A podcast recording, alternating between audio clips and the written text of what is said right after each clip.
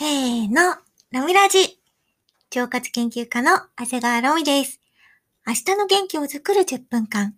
本日もよろしくお願いします。エンタメ系企業の会社員をしながら、腸活 YouTuber として情報発信をしたり、腸活検定や発行の通信講座のプロデュースをしたり、パラレルな働き方を目指して日々挑戦しています。私の人生の目標は、お腹から元気でポジティブな人を増やし、自由に自分らしく生きる人を応援することです。このラジオは、腸もみをしながら聞くことを推奨しています。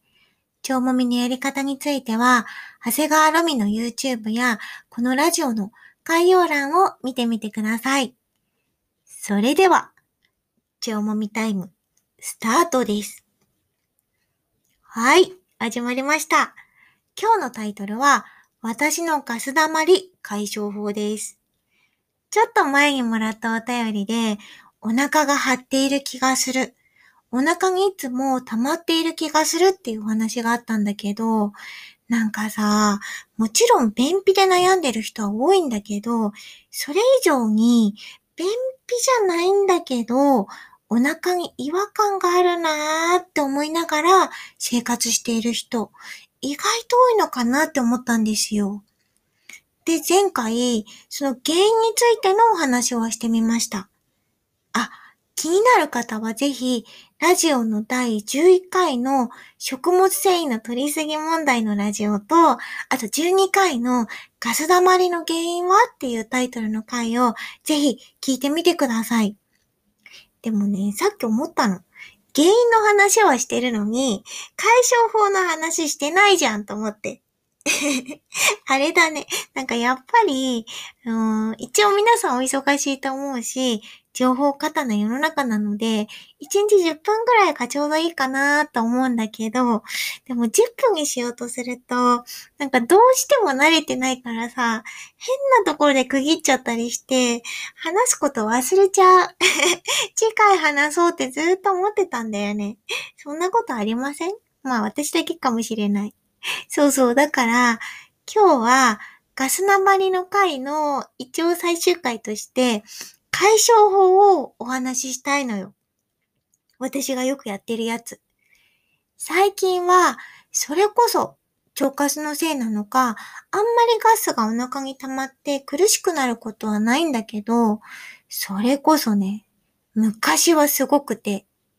一応そういう時に私が使っていた、まあ、効果があった方法を今日は2つご紹介したいと思います。まずは一つ目。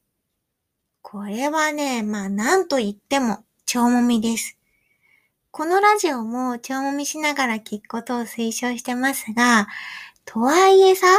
ラジオって多分、最近分かってきたんだけど、お勉強とかお仕事とか家事とか、まあやりながら聞くことの方が多いですよね。だからもしかしたら座ったままでもいいので、意外とちょっとお腹が動き出すような動きをご紹介した方がいいのかもなーって最近思ってます。腸って筋肉が緊張するとさ、まあねじれちゃったり、あと下に下がっちゃったりするんですよね。あと冷えちゃって動きが鈍くなったり。それを解消すると、うんちもガスも外に出やすくなるから、特にねじれやすい腸が、その上から下に曲がっている部分。場所の名前で言うと、横行結腸とか下行結腸のつなぎ目になると思うんだけど、そこをちょっとねじる運動とか、揉む運動、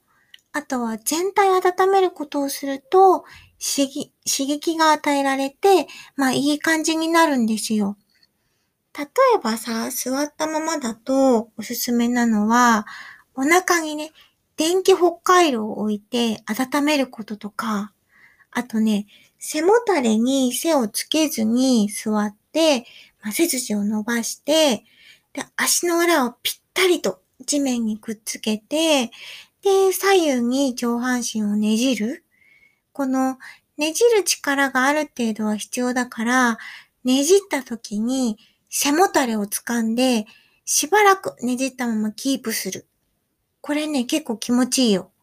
こういう、とにかく腸を温めて動かして血行を良くするっていうのが大事です。あとね、もう一つ。これは、うん、結構おすすめなんだけど、飲み物の話。お仕事中とかおすすめなんだけど、ペパーミントティーを飲むことなんですよ。ペパーミントってメントールっていう成分が含まれていて、このメントールが、まあ、腸管の筋肉の収縮を緩和して、リラックスさせてくれるっていう効果があるんです。だから、特に冷たいペパーミントティーじゃなくって、あったかいペパーミントティーを飲んで、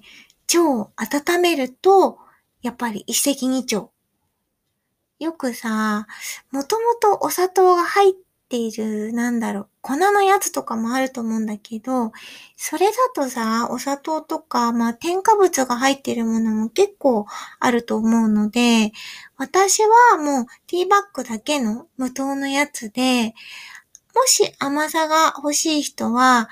まあ、腸内細菌の餌になりやすいオリゴ糖をちょぴっと入れたりとかさ、蜂蜜を、それも生蜂蜜の栄養満点のやつをちょぴっと入れたりとか、あんま入れ入れすぎないようにしてくださいね。入れすぎないようにして、ちょっと入れたり。あとね、おすすめは、生姜とか入れると温まったり、私も寒い時期はね、生姜ちょっと入れたりします。あとシナモンね。シナモンも結構いい。温まるし。でもやっぱり一番私がよくやるのは、もう普通の、ちょっとだけ最初に温めたカップに、ティーパックだけ入れて、お湯だけ入れて、そのまま蒸らして飲む。やっぱりさ、シンプルなのが一番継続しやすくありません？私だけかななんかさ、お砂糖入れたりなんかいろいろ入れちゃうと、うーん、なんかね、気分によっては、なんか飲みたくなくなったりするんですよ。もうシンプルでスッキリしたものが一番飲みやすい。そう、腸にいいって言ってもなんか凝りすぎるとさ、めんどくさくなってやらなくなるんだよね。そう、私の場合は、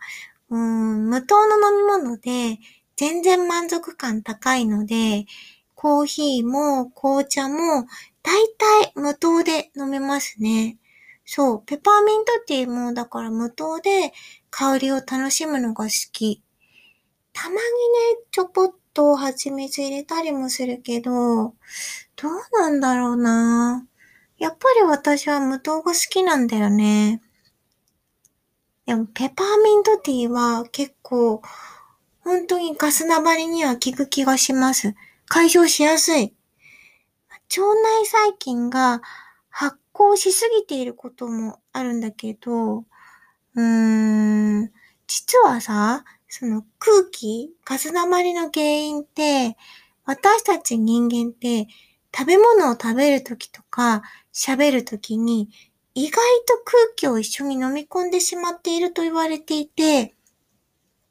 それがおならが増える原因の、まあ、大部分だっていう方もいらっしゃるんですよ。確かにさ、まあ空気はきっと食べちゃってるよね。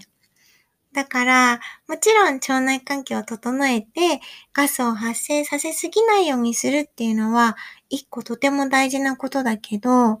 でもそのガスをちゃんと外に出す、出せるような動きやすい腸にしておくっていうこともめちゃくちゃ大事なんですよ。ぜひね、腸もみとペパーミントティーやってみてください。それでは、最後にお便りを募集したいと思います。ロミラジでは随時お便りを募集しています。番組へのご意見ご感想はもちろん、最近こういう腸活始めましたっていうような腸活の経験談や、長谷川ロミへの相談、質問、などなど、何でもお送りください。お便りの宛先は、メールアドレス、アルファベット小文字で、長谷川ロミ63、アットマーク、gmail.com です。お便りお待ちしております。それでは、明日もいい運気が出て、いいことありますように。腸活研究家、長谷川ロミでした。おやすみなさい。